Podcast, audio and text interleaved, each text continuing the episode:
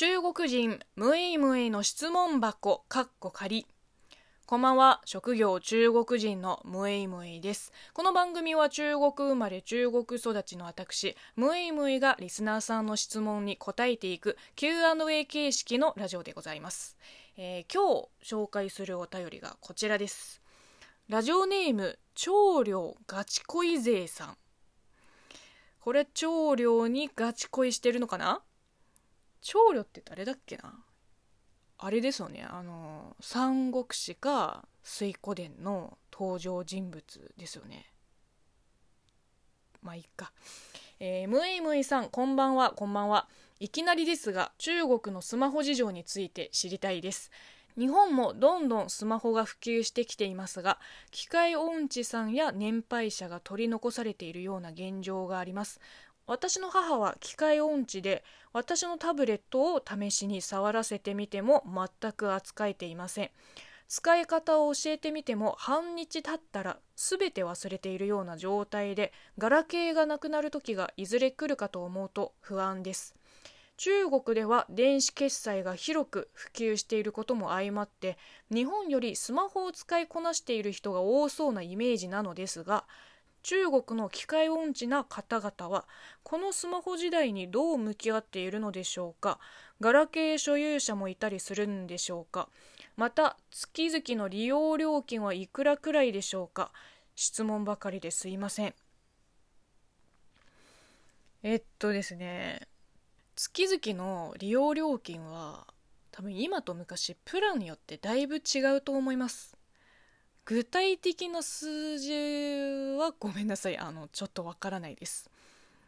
昔と違って今は完全にアプリでチャージできるようになったので月々の明細書もチェックしてなかったのでうーん今月のスマホ代いくらっていうのはあんまり意識してなかったですね。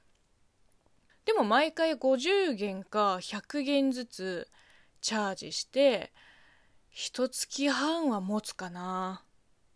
うーんわからない。あの数字は覚えらんないっす。まあ日本よりは断然安いと思いますよ。あの私ソフトバンクにしてるんですけど w i f i も込みで多い時1万とか超えちゃうんですよ。一月半1000円ぐらいから1万はさすがにビビりましたね。えー、中国の機械音痴な方々はスマホ時代にどう向き合っている？うーんわからないなこれも。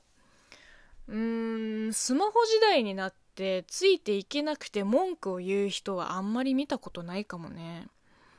なんなら私のスマホデビューもあの大学を卒業した年に北京に上京することが決まって父親がちょうど機種変したいから自分の iPhone4S を私にくれた、まあ、つまり私より父親の方が先にスマホデビューしたわけですよ。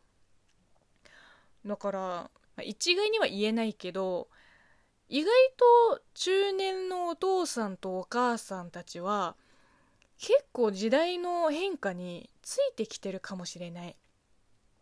まあおじいちゃんおばあちゃん世代はさすがにスマホは難しいからだいぶ前からえ、ー、とお年寄り向けのスマホも世に出てましてあの機能は結構簡略化されていてで画面も文字も大きくで着信音とバイブ音は、まあ、普通のスマホよりこうボリュームが高めです。えっとですね、智能老年機って言います。それでも使いこなせないじいちゃんばあちゃんもいるとは思いますけど、あのうちのおじいちゃんもこの智能老年機を持ってるんですけど、もう使いこなせないどころか使ってもいない。電話以外の機能はもう何一つ使ってないと思う。電話だってね、かけても聞こえないから出ないの。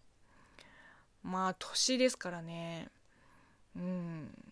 でもでもおじいちゃんのすごいところはこういう進化していく電子機器にすっごい興味はあるんですよ。使いこなせなくてもガラケーとスマホどっちがいいって聞いたらもう絶対スマホの方を選ぶ。株もずっと昔からやっててで今パソコンでできるじゃん。